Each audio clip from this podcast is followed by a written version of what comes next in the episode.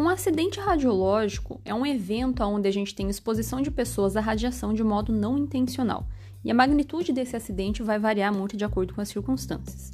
E com relação aos impactos, aos efeitos que esses acidentes causam, dentre muitos outros, a gente pode citar como um dos piores de serem gerenciados são os efeitos psicossociais que esses acidentes acabam impactando nas pessoas, inclusive com base nas experiências que nós temos e nas pesquisas. Em eventos que já aconteceram, esses impactos têm consequências muito significativas e que geram impactos a longo prazo, não apenas a exposição à radiação, como também esses efeitos psicossociais. Inclusive, é importante pontuar que os planos de ação de emergência radiológica precisam contemplar um plano de ação psicossocial para que a gente consiga ter ações de pós-emergência, digamos assim, porque as pessoas vão precisar. E é justamente esse o tema que a gente vai conversar aqui hoje no podcast Radion, especialmente porque nesta semana, semana de, do 13 de setembro, é quando a gente relembra o evento que aconteceu em Goiânia com o Césio 137. A data de aniversário desse evento é dia 13 de setembro, então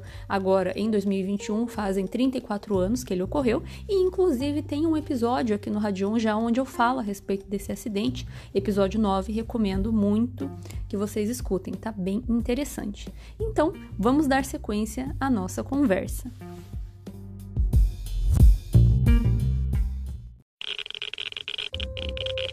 Radiation detected. Red dawn.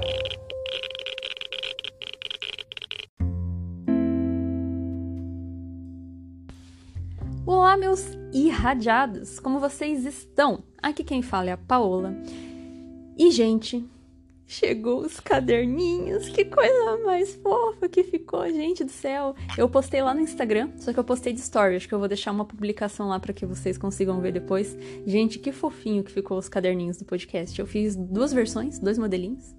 E só que eu comprei pouquinho, né? Porque eu queria mais também experimentar, testar, né, ver como que ficava ali. E eu vou sortear eles. Eu tô pensando ainda em como que eu vou fazer isso, porque eu nunca fiz um trem desse, não quero fazer cagada. Então eu vou ver certinho como que faz. Mas ficou bem bonitinho. Eu tô vendo que bastante gente ficou interessada nos caderninhos, né? Eu até postei no meu Instagram pessoal e bastante gente gostou. Então eu tô pensando até em produzir mais para deixar para venda quem quiser comprar, né? Porque infelizmente eu não consigo dar os caderninhos para todo mundo, né? Mas vou deixar disponível no Instagram para quem quiser, eu vou fazendo os pedidos. É, enfim, então depois vocês deem uma olhadinha lá no Instagram porque realmente, gente, é muito bonitinho. Bom, e falando então da nossa temática do nosso episódio de hoje, eu escolhi falar dos impactos psicossociais que os acidentes trazem para as vítimas por duas razões, na verdade. Né? A primeira foi a que eu falei ali na introdução porque a gente tá, né? Eu estou gravando esse episódio na semana do dia 13 de setembro de 2021 e é justamente a semana onde a gente relembra o evento que aconteceu lá em Goiânia, o acidente do Césio, que já tem um episódio aqui no podcast, né? Então, é, essa semana é uma semana onde se fala bastante a respeito disso, inclusive, né? Dependendo do dia que você está me ouvindo, pode ser que você consiga acessar. É, mas na semana do dia 13 ao dia 19 de setembro, está disponível na internet, numa página que chama Uranium Film Festival, uma série de documentários e filmes referentes a esse acidente. E obviamente que eu fui lá assistir, né, dar uma olhadinha. E muitos desses documentários é, são feitos assim, tipo 15, 20 anos, até hoje mesmo, 34 anos depois do evento radiológico, se a gente vai ouvir as vítimas comentando, é muito nítido, é muito perceptível o impacto psicossocial que o acidente causa. É muito visível. Então, e isso só no de Goiânia, né? A gente sabe que isso acontece em todos os acidentes. Então, por isso que eu escolhi essa temática, essa é uma das razões. E a segunda é justamente porque nós estamos no mês de setembro, que é o tal do setembro amarelo, que a gente leva em consideração aí a questão do, das doenças mentais, né, depressão, ansiedade e tudo mais. E é justamente porque a nossa sociedade tem essa característica de não compreender como que funcionam as doenças mentais, né? Como que é a depressão, como que é a ansiedade. Geralmente as pessoas é, acham que é, é, é, tem aquele, aquele estigma, né? Aquela, a, só quem sofre com algum tipo de problema desse estilo sabe como é, né? Pessoas que não têm esse tipo de problema julgam, falam que a pessoa que tem depressão é preguiçosa, falam que a pessoa que tem ansiedade é histérica e por aí vai, né?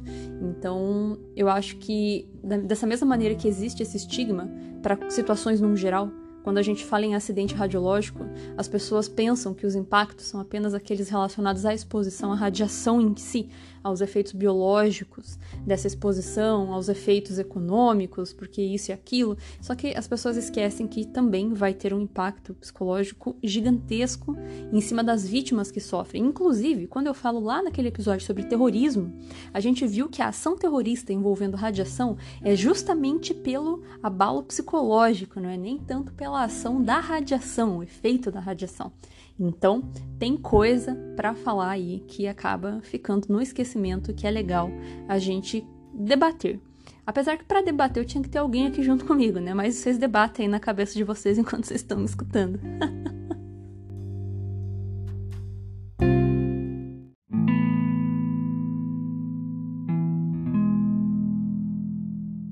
Bom, vamos começar falando primeiro do medo.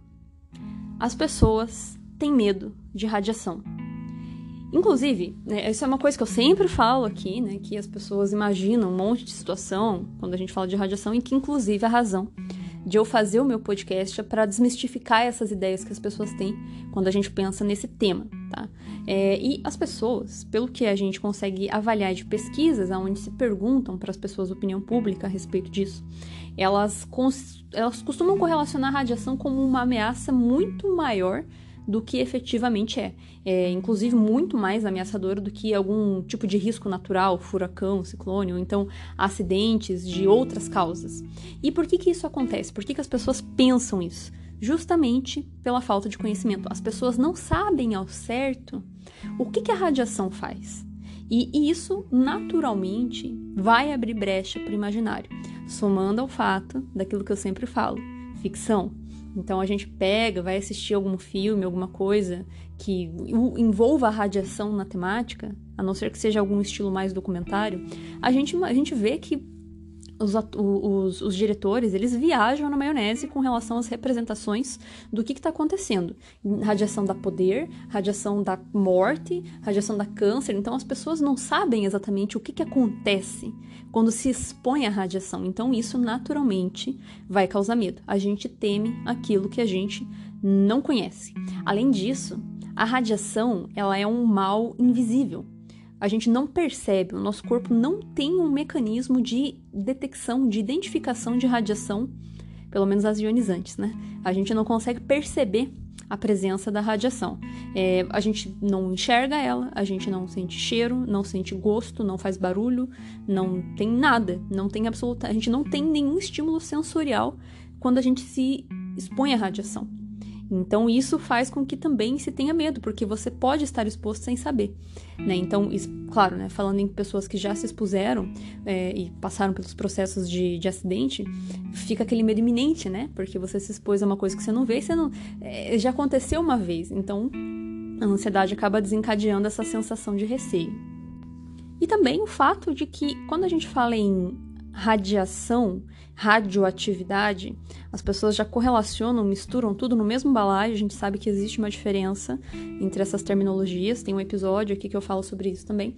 É, mas, assim, a questão da radioatividade, a gente não desliga ela. Então, elementos radioativos ficam irradiando constantemente. Para vítimas que passam por esse processo, isso também desencadeia um medo iminente por não se saber se ainda está ou não está com contaminação, já que a radioatividade ficaria ali presente o tempo inteiro.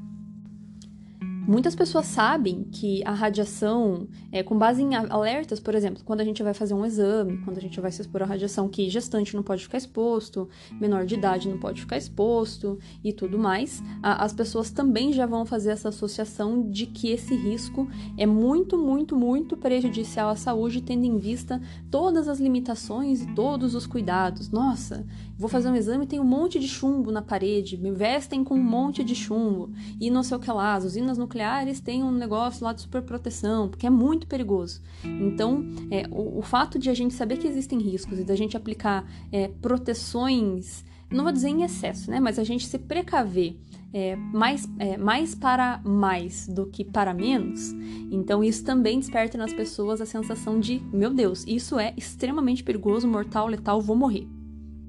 E ainda a gente tem também que lembrar que como eu falei lá no início, a gente tem categorias para efeitos que a radiação causa no corpo.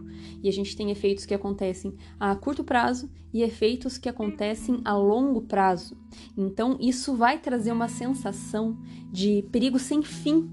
E isso vai aumentar aquele, aquela sensação de vulnerabilidade que a pessoa vai estar, tá, é, vai desencadear ansiedade, porque é, um, é uma coisa que você sabe que é, existe a possibilidade de acontecer, mas você não sabe quando, o que, que vai acontecer, que horas que vai acontecer, se vai, se não vai.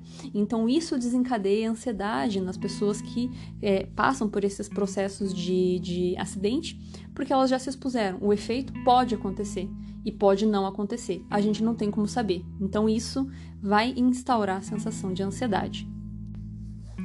E também, vejam só, é, tem um negócio que acontece no acidente radiológico que às vezes é um pouco diferente de outros tipos, que é o fato de que acidentes que envolvem radiação sempre, sempre, sempre vão ser resultado de atividades humanas. Então, isso pode ser que faça com que as vítimas sintam uma angústia bem específica em pensar que a aflição que ela está sentindo é causada por um outro ser humano ou às vezes por ela mesma, mas é por uma ação feita pelo homem. Não é por uma coisa natural, uma situação natural, uma doença, é, sei lá, um problema nesse sentido.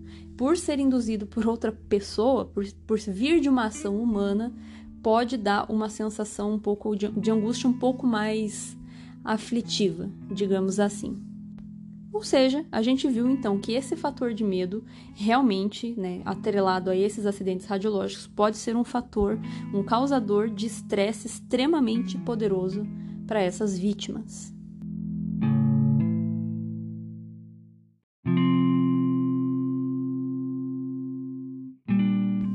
Falando agora nos impactos psicológicos que esses eventos podem trazer para suas vítimas, é, existe uma gama muito ampla de efeitos que vão vir e normalmente as reações que as pessoas vão acabar sentindo são sensações de estresse que são comuns e normalmente associadas até a outros tipos de desastres. Então, podem ser, pode ser que as pessoas sintam efeitos emocionais, efeitos físicos, cognitivos ou interpessoais, que vai variar de acordo com cada pessoa, fadiga, insônia ou excesso de sono e por aí vai. Normalmente, conforme o tempo vai passando, a pessoa vai se sentindo melhor, os efeitos vão ficando um pouco mais brandos e essa recuperação da pessoa, né, recuperação psicológica, ela consegue ser mais rápida até. A gente consegue fazer ela melhorar mais rápido se a gente fornece para a vítima as informações reais e adequadas com relação a reações normais que ela vai sentir, o que, que é esperado para aquela condição que ela se encontra. Então, a educação que a pessoa vai receber pode ajudar ela a criar maneiras de como que ela vai reagir e como que ela vai contornar os seus sintomas antes que vire um problema psicológico muito mais intenso. Claro, e isso é válido para qualquer circunstância de desastre que a pessoa vá sofrer efeito psicológico, né, incluindo os acidentes radiológicos. Mas aí a gente pode ter alguns itens que a gente considera que são específicos para eventos radiológicos, como nesse caso aqui, a contaminação, claro, é, os eventos radiológicos podem acontecer só se expondo à radiação ou se contaminando também. Isso vai depender da situação. Mas em eventos radiológicos onde a gente tem contaminação radiológica, como foi o caso de Goiânia, como foi o caso de Chernobyl, por exemplo, importante pontuar que Chernobyl não foi um acidente radiológico, foi um acidente nuclear, mas eu falarei disso em outro momento. Mas, de modo geral, voltando então a esses desastres relacionados à radiação, é, a pessoa vai estar sendo contaminada por uma coisa invisível, como eu falei para vocês lá no início. Vai desencadear o medo e vai deixar a pessoa num estado crônico de alarme. E normalmente, depois desses eventos, a pessoa vai ficar com uma sensação contínua de vulnerabilidade, de incerteza, mesmo que você remova a fonte de radiação, mesmo que você descontamine a pessoa, mesmo que você realoque a pessoa para um ambiente onde não exista contaminação, ainda assim vai ficar aquela sensação de medo em virtude daquelas implicações, os efeitos biológicos da radiação que acontecem a longo prazo e que são probabilísticos. Pode acontecer? Não pode acontecer? Quando que vai acontecer? O que, que vai acontecer? Não sei. Então, isso vai fazer com que a pessoa fique nesse estado crônico de alarme, que vai desencadear ansiedade. Exatamente, ansiedade. E o duro é justamente isso, né? Porque mesmo que o evento radiológico já tenha passado, já não exista mais o agente, como eu falei, você pode remover tudo, ainda assim esse esse fator psicológico vai ficar ali em cima da pessoa, fazendo com que ela se estresse, né, e vai ficar ali se sentindo mal, mesmo que se passe muito tempo. E claro, quando a gente fala em efeito psicológico, cada pessoa reage de uma maneira, mas de modo geral a gente pode dizer que esses efeitos são bem comuns. Teve um estudo que foi realizado em Chernobyl, seis anos depois do acidente, né, acidente nuclear, e que eles fizeram com pessoas que estavam em regiões onde houve contaminação e pessoas que não tinham relação com o ambiente onde havia a, a contaminação, e eles detectaram que, de fato, as pessoas que estavam nesses ambientes contaminados na época tinham um alto grau de sofrimento psicológico, tinham uma prevalência muito maior nesse tipo de população do que nas pessoas que nunca passaram por esse tipo de evento, mesmo sabendo da situação, né, pessoas que sabiam do, do que aconteceu com Chernobyl, as que estavam em ambiente contaminado e foram consideradas vítimas, permaneciam com essa sensação, esse impacto psicológico causado por esse evento. E, inclusive, o que foi muito curioso dessa pesquisa é que eles perceberam que existia uma relação ali de pessoas com impacto maior, com problemas psicológicos mais acentuados, é, em mulheres que tinham filhos com menos de 18 anos. Então, elas tinham é, essa sensação iminente de medo justamente porque elas tinham uma preocupação muito grande com relação à saúde dos filhos, não eram nem com si próprios, e sim com os seus filhos pequenos. Então, por essa razão, elas acabavam tendo mais fatores ali de impacto do que pessoas que não possuíam filhos, que pelo qual elas teriam que se responsabilizar. E quando a gente fala em aspectos psicológicos, como eu falei, né, mais que, que é, pessoas que passam por esse tipo de condição, que tem essa condição, quem tem ansiedade, quem tem depressão, entende como que isso interfere na qualidade de vida. E, inclusive, a gente pode até ter muitos sintomas físicos induzidos pelos efeitos psicológicos. É, eu sou uma pessoa que sofro de condição de ansiedade e às vezes, né, quem, quem tem ansiedade sabe como é complicado, né? E a minha ansiedade desencadeia uma quantidade de sintomas físicos que é péssimo quando ataca.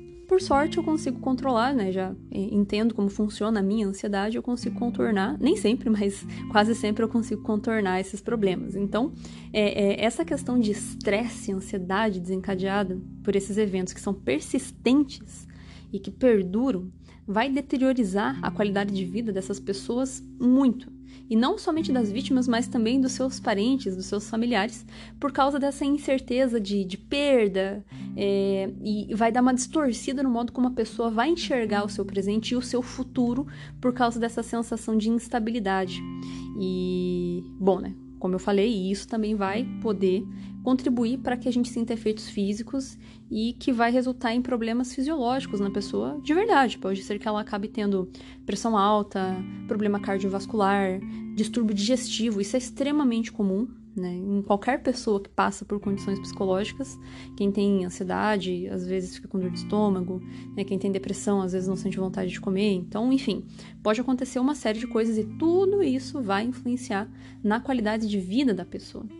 Então, vejam, novamente pontuo aqui, olhem como é complicado. Um acidente radiológico, a extensão que ele tem, vai muito além da questão do risco relacionado à radiação. Gente, isso, é uma condição que é negligenciada, porque as pessoas esquecem dos efeitos psicológicos que as coisas causam. Então, é, as vítimas acabam não tendo um amparo, às vezes, adequado para conseguir resolver esse tipo de problema. Isso que é o, o difícil por quê? Porque não é mensurável, não é detectável, é, não tem um exame quantitativo que você vá ali, igual sangue, né? Você vai, ele faz uma coleta de sangue, ah, não, ó, deu uma contagem de linfócito baixa, então, ah, realmente é tal coisa. É, tudo que é psicológico é mais é, subjetivo, vai depender do que a pessoa relata, e por isso que muita gente não consegue compreender o que é e não leva a sério. Só quem sente, quem tem, que compreende o impacto de um efeito psicológico na qualidade de vida. E agora vocês vejam só que curioso, né? Lá no caso de Goiânia, por exemplo.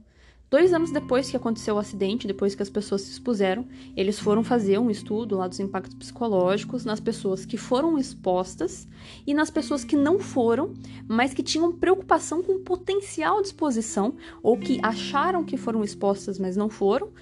Claro, isso tudo feito com base em estudo, né? Tipo, eles fizeram, tem levantamento de quem foi realmente exposto e quem não foi, é, contaminado, né? Especialmente. Então, eles fizeram essa avaliação entre esses dois grupos. E tanto as pessoas que se expuseram de verdade e se contaminaram, quanto as pessoas que não se contaminaram, mas que tinham esse medo com o potencial, o potencial da contaminação, o efeito psicológico era o mesmo. Igual. Todas elas tinham a mesma sensação de, é, de morte iminente, de efeitos a longo prazo, de incerteza e aflição e angústia. Então, olhem que rolê que é um acidente, porque mesmo o problema, o impacto psicológico não é só nas vítimas, é em toda aquela rede social que está ali, todas as pessoas próximas. Então, olhem só a extensão do negócio. Por isso que a gente precisa ter planos de ação, planos de emergência e, claro, fiscalização dos lugares que utilizam fontes de radiação, fontes radioativas, para evitar que esses eventos aconteçam. E uma outra coisa que é bem comum inclusive de acontecer ali que vão além da depressão e da ansiedade, né? É, abuso de substâncias químicas, transtorno de estresse pós-traumático, e a pessoa fica revivendo aquele evento na cabeça. Isso, inclusive, até que é bem comum. Teve até um acidente aqui que eu comentei, que é o de Sorek, em Israel, que eu mencionei para vocês lá no final, a condição da vítima, e o rapaz que se expôs lá na sala de radiação, de imediato ele estava tranquilo, mas é porque não caiu a ficha dele da gravidade do quadro que ele tinha. Mais pro final do quadro dele, na terceira semana, ele começou a ter esse estresse pós-traumático, que a todo momento ele ficava relembrando de si mesmo entrando na sala, se expondo, e é tudo tão rápido que é isso que é o duro, né? Você fica ali pensando numa situação que, que aconteceu e não é possível desfazer, não tem, não tem volta, né? É, então, nesse caso, daí tem também outras coisas, né? Irritabilidade, resposta exagerada, enfim, impactos psicológicos que vão são muito extensos para a gente listar tudo aqui. Mas veja só, esse negócio de abuso de substância, olhem que curioso. Eu acho que eu já mencionei lá no, episódio onde eu falo sobre o acidente de Goiânia, mas vejam que uma das vítimas, que inclusive foi a que teve a maior, uma das maiores doses recebidas de corpo inteiro, foi o Devair, o cara que andava com a fonte para cima e para baixo, que espalhava o material por aí. Ele recebeu uma dose de corpo inteiro de 7, 7 grays. Isso era morte na certa. Ele deveria ter tido uma destruição tecidual do sistema sanguíneo muito extensa. E ele não morreu, não morreu. Não disso. Inclusive, quando a gente vê a entrevista dele, de imediato, ele tá super tranquilo. E ele tá, tipo, feliz, assim, ele não entende a magnitude do que aconteceu. Mas depois a ficha cai e ele acabou é, caindo. Ele já bebia, já era. Não sei se ele era alcoólatra, mas se ele não era, ele passou a ser a partir desse evento, porque, querendo ou não, ele mesmo fala, né? Ele prejudicou toda a família dele. Ele perdeu muitos membros da família, perdeu a esposa, perdeu a sobrinha, perdeu os funcionários do ferro velho. Então, muito provavelmente a sensação de culpa corrói a pessoa por inteiro. E ele acabou ficando alcoólatra, ele exagerava extremamente no álcool, e sete anos depois ele foi morrer, não em virtude dos efeitos da radiação, muito embora ele tenha se exposto pra caramba, mas ele foi morrer de cirrose, entendem? Então, por causa de transtorno psicológico. O pai da menina Lady, o Ivo, que é irmão do Devair, é, bom, foi ele que levou o pó para casa, que a filha brincou e a criança, né, posteriormente veio a óbito porque também recebeu uma dose cavalar de radiação. Não é reversível os efeitos para os níveis que eles receberam. E nesse caso, ele também entrou em depressão. Inclusive, nos documentários que a gente assiste, a gente vê as vítimas falando, o impacto é realmente muito absurdo. Ele acabou exagerando né, no consumo de cigarros, fumava muito e acabou morrendo de enfisema. Não foi dos efeitos da radiação. Vocês entendem? Então, o, o, o quão impactante um acidente radiológico é, porque, como eu falei, né, os efeitos vão muito além da exposição à radiação. Às vezes, o risco não é nem esse.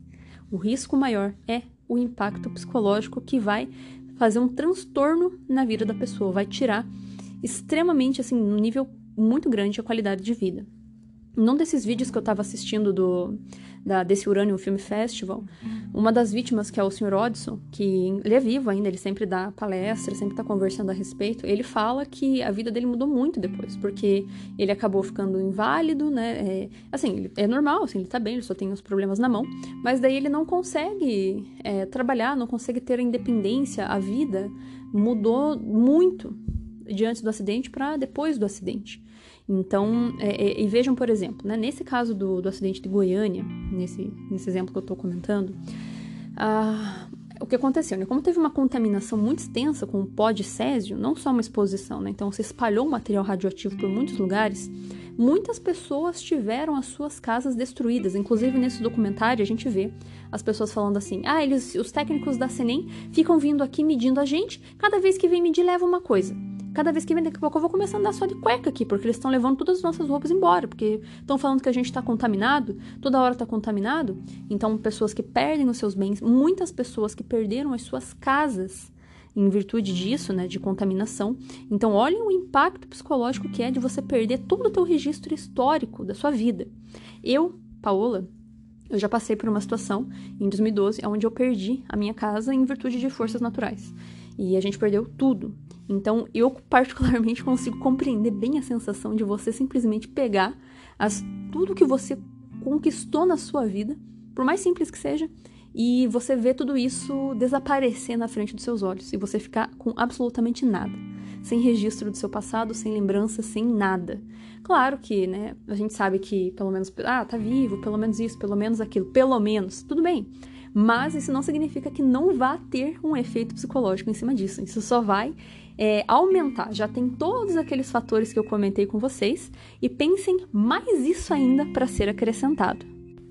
Infelizmente, né? É, como eu falei, né? Então eu estou mostrando para vocês toda a extensão que isso tem, mas que isso não é tão levado a sério. Se preocupa apenas com a ação da, ai meu Deus, a contaminação, a radiação e o resto. E o que fica depois? Como que gerencia isso?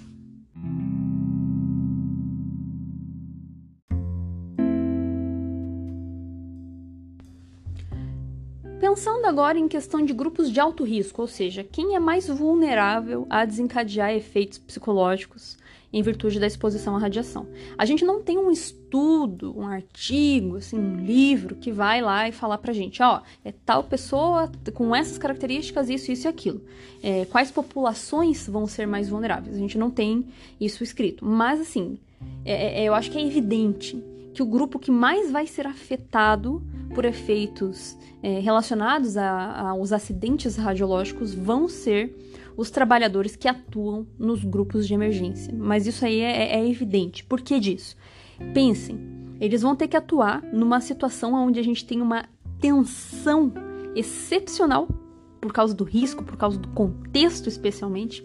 São situações extremamente traumáticas é, e também né, a gente tem que levar em consideração que existe o dever que eles têm, não dá para eles recuarem eles têm que fazer, pensem lá, né? Os caras de Chernobyl que tiveram que entrar lá naquela água contaminada, né? O pessoal de Goiânia, os, os bombeiros, os policiais, e que nem foram alertados do risco ao qual eles estavam se expondo.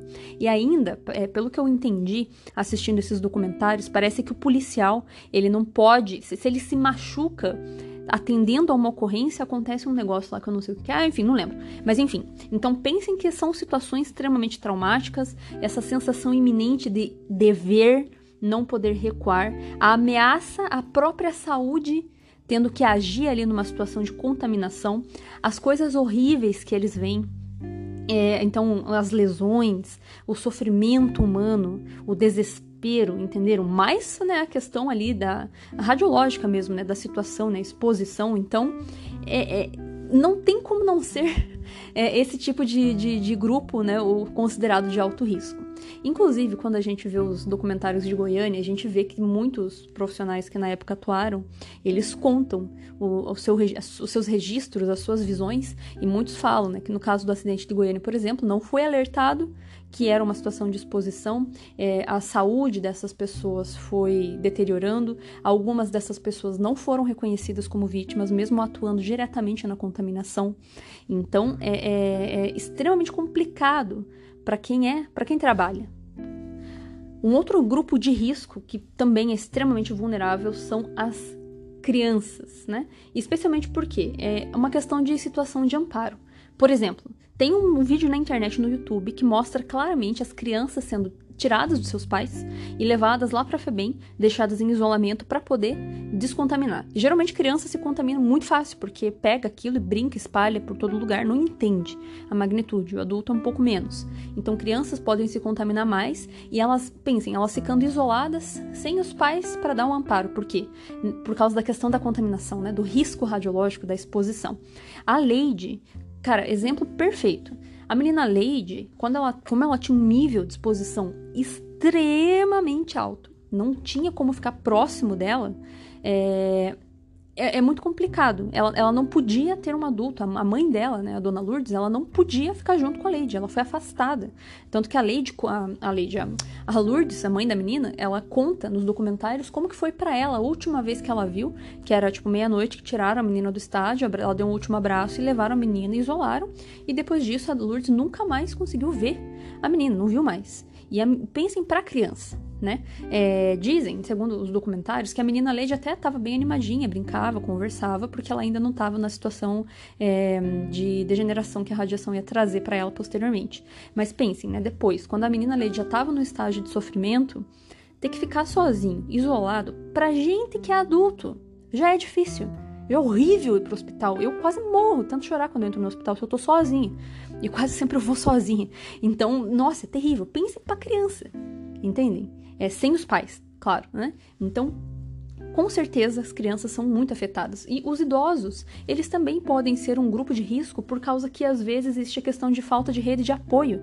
O idoso, é, ele já tem essa característica de ele acabar sofrendo um pouco mais de isolamento porque acaba caindo no esquecimento. Isso, isso dói na alma.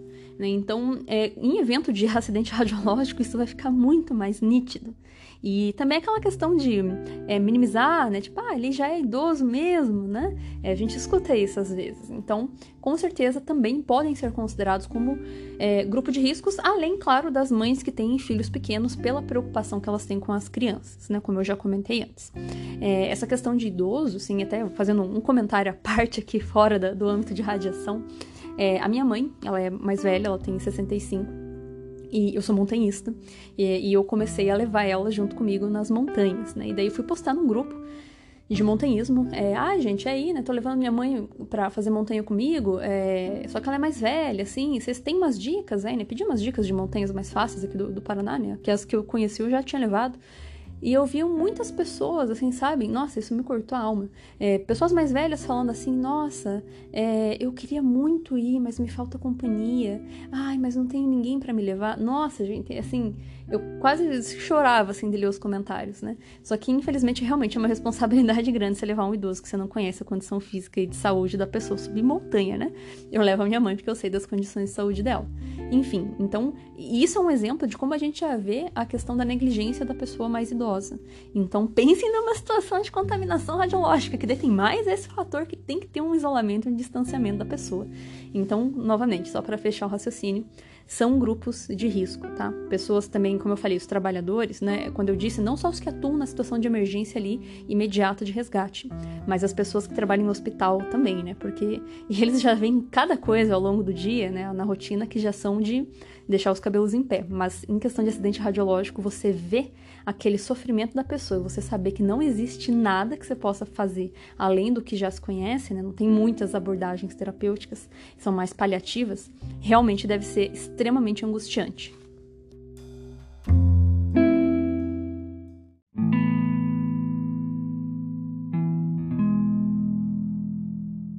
Bom, e os impactos sociais causados pelos eventos radiológicos, né? O que, que acontece? Então tem mais isso também.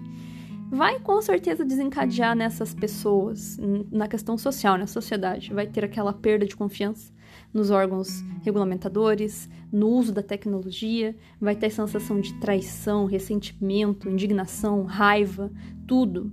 E que vai refletir nas, pessoas, nas vítimas, vai refletir no governo, vai refletir na agência de fiscalização, como eu falei, no uso da tecnologia.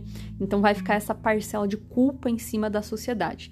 E pior, quando a gente pensa em realocação de pessoas da área contaminada para uma área que não é contaminada, meu Deus.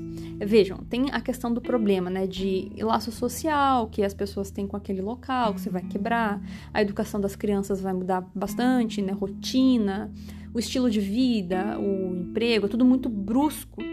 E isso já é complicado em situações normais, né? É, mas em virtude da exposição à radiação, tem mais a questão do estigma, preconceito, a recusa na aceitação das vítimas. É, então, no caso de Goiânia, por exemplo, cara, é muito visível. Quando a gente assiste o documentário, o que você mais vê é, não é nem o efeito da radiação. Claro, ele existe, né? A gente sabe, mas assim, como eu falei, é um impacto extremamente profundo e enraizado. Automaticamente, em Goiânia, o que aconteceu? As, as, vítimas começaram a ser taxadas de os contaminados, passaram por isolamento, passaram por exclusão social. Então, é, é, o enterro da Leide, gente, terror na terra. Quando os corpos da, da Leide, a menina, cara, de 6 anos, e da Maria Gabriela chegaram em Goiânia para serem enterrados, porque eles foram pro Rio, né, pro hospital de, do Rio, e depois voltaram quando não deu certo os tratamentos, né, tinham falecido. Gente, teve protesto, protesto, gente jogando. A mãe da Leide conta, cara. Ela tentando enterrar filho, o pessoal jogando pedaço de meio fio, jogando pedra, atacando, xingando. Cara, pensem, como eu falei, a pessoa, a mãe da Leide, já tava com uma dor emocional gigantesca, inimaginável. E você não consegue nem enterrar o teu filho com paz. Já não bastasse toda a situação? Entendem? É, e ter que passar ainda por essa exclusão social. Goiânia teve problemas, inclusive econômicos, porque as pessoas não queriam comprar o que vinha de Goiânia. É, as pessoas não queriam receber pessoas que vinham de Goiânia em hotéis, né, em locais de fora. É, o Odson ele fala que ele é Uber, né? ele virou Uber, e as pessoas quando entram no carro olham para ele e veem que ele é de Goiânia e já perguntam: mas você não tá contaminado? É, não vou ficar, né? Não vou ficar contaminado. Então as pessoas têm muito medo. Então perdura ao longo do tempo. Difícil conseguir trabalho, difícil conseguir se reinserir na sociedade depois de um efeito desse, sabe? Então isso é um efeito extremamente visível. Então em Goiânia é extremamente visível. Em Chernobyl, óbvio, também foi, né? Um outro acidente que a gente tem proporções grandes de contaminação. Mas eu falo do acidente de Goiânia porque é o que a gente tem de mais palpável para a gente fazer essas analogias e essas comparações.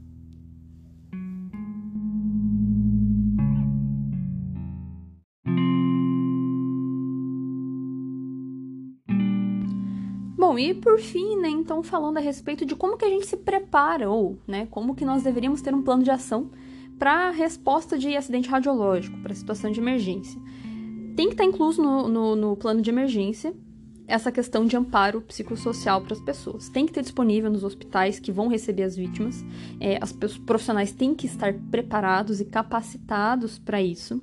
E especialmente porque as pessoas vão ligar atrás de informação, jornal, mídia, vão ligar atrás de informação, de entender o que está acontecendo, de medo. No caso de Goiânia, por exemplo, quando foi dado o alerta do que estava acontecendo, a gente sabe que 250 pessoas foram contaminadas num total, mas pessoas que foram monitoradas foram 112 mil.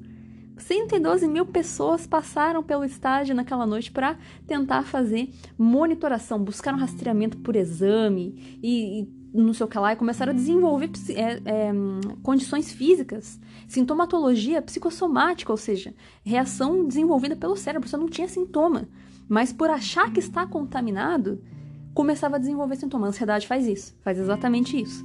Então, é, é, você acabava não conseguindo nem identificar só pela sintomatologia quem estava contaminado e quem não estava. Porque quem está contaminado estava passando mal. Quem não estava começava a passar mal só simplesmente pela ideia que tinha na cabeça de estar contaminado, sem estar. E justamente isso por quê? Reação psicológica. Por isso que tem que ter no plano de emergência alguma coisa que contemple isso. Então, é, é assim, o problema disso é que é, esses efeitos psicológicos vão trazer uma demanda extraordinária para dentro do hospital. De gente buscando. É tipo o que aconteceu esse ano, ano passado, com o Covid. Todo mundo foi pro hospital achando que estava com Covid, todo mundo querendo fazer teste, todo mundo se desesperando, desencadeando sintomas de falta de ar que na verdade eram só ansiedade, não era em virtude de contaminação por vírus. Mesma coisa. Impacto social, né, impacto psicológico é realmente muito fundo. E óbvio que o problema disso é a questão do, do, do, do essa sobrecarga, né? A gente precisa do hospital livre para atender as vítimas que realmente estão contaminadas. Só que é óbvio, como eu falei, a gente tem que ter um sistema que vai conseguir prestar um auxílio, que vai conseguir trazer resposta para os interessados, que vai conseguir falar com familiares, que vai conseguir falar com pessoas que achavam que estavam contaminadas e não estão, com a mídia, com os curiosos e, claro, né, um auxílio também para as pessoas que trabalham porque não é só as vítimas que estão tendo impacto psicológico, como eu falei. Mais do que elas são os trabalhadores que estão naquela situação de tensão e horrorosidade. Então, para eles também tem que ter. Então, isso é um item crucial para que a gente tenha um plano é, de evento radiológico de sucesso, tá? como eu falei, a questão do conhecimento dos profissionais tem que ter gente preparada para isso, não tem que ter um treinamento voltado à situação de emergência radiológica, como conduzir isso, para fazer com que as pessoas tenham tranquilidade. E falar para essas pessoas, para esses profissionais, né, é deixar eles familiarizados com os efeitos psicológicos que esses eventos podem ter para elas conseguirem identificar. E meio que já fazer uma triagem também, quem realmente está muito ruim, quem não está e tudo mais. E principalmente, informações corretas, plano de ação com honestidade, com verdade. Informação incompleta só vai trazer medo e raiva. Vai limitar, vai. É, se, você, se você limita, ou se você omite, ou se você mente as informações, você só vai fazer com que você tenha perda de confiança. E é exatamente o que aconteceu em Goiânia, né? Porque falaram que era vazamento de gás. E não era. Era uma contaminação radiológica. Não minta. O que aconteceu em Chernobyl também. Ah, não, tá acontecendo nada aqui não. Aham, e esse nível de radiação? Ah, não é nada não. Fala a verdade. Fala logo. Não adianta enrolar, as pessoas vão ficar. Vai acontecer isso. Perda de confiança e depois elas não vão acreditar nas ações que vão ser tomadas na sequência. Tem que ser sincero com relação ao que está acontecendo. E até a Agência Internacional de Energia Atômica pontua que, quando a gente vai ter um atendimento para vítimas e para os profissionais, tem que ser uma coisa integrada: atendimento médico e psicossocial. Se você não tem recurso para fazer atendimento psicológico dessas pessoas, a atuação está incompleta e o impacto vai ser profundo. Eu lembro do, do seu Watson comentando no documentário que para fazer descontaminação era banho de água gelada e esfregando vinagre com mais um outro negócio no corpo no frio. Pensem no impacto disso. É óbvio que tem que fazer descontaminação. E óbvio, tava, tipo assim, tem que ser rápido na situação de emergência, mas tem que se lembrar do impacto que isso vai causar depois. Isso é uma marca que ele traz ao longo da vida, porque realmente nunca vai conseguir esquecer. E óbvio, também que é importante de levar em consideração levar a sério as vítimas, levar a sério o sofrimento psicológico do próximo. Sofrimento psicológico não é mimimi. Quem fala que é mimimi são pessoas que não compreendem a magnitude que isso pode trazer na qualidade de vida da pessoa. Então, tem que ser levado em consideração o medo que ela tem. Por mais ridículo que seja, ela é está numa situação de vulnerabilidade. Tem que ser levado a sério. E óbvio que isso não é só para acidente radiológico, né? Qualquer sofrimento psicológico, né? O que, que eles falam, né? Ah, mimimi. O que, que é mimimi? Mimimi é uma dor que não é sua. Então, não julga. Se a pessoa tá sofrendo, ela tem, é ela que tá sofrendo, não é você. Você não tá dentro dela para saber o que ela tá sentindo. Então, em qualquer circunstância que além dos acidentes radiológicos isso aconteça, né, tem que ser levado a sério.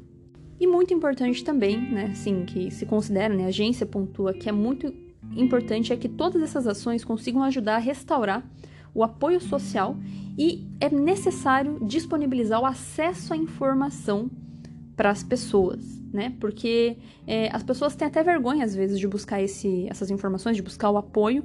Então, tem que ser oferecido o apoio e tem que sempre ter informações sendo divulgadas. O conhecimento vai ajudar a extirpar o medo das pessoas. Então, novamente, Por isso que eu faço esse podcast aqui, para que as pessoas entendam como funcionam as coisas relacionadas à radiação. E não é um monstro, não é um bicho de sete cabeças. Pode ser, se a gente não usar com cautela, mas normalmente dentro das medidas de, de segurança não costuma ser esse monstro terrível, horrível que as pessoas pensam. Então, informação é a luz que vai trazer a calma para as pessoas.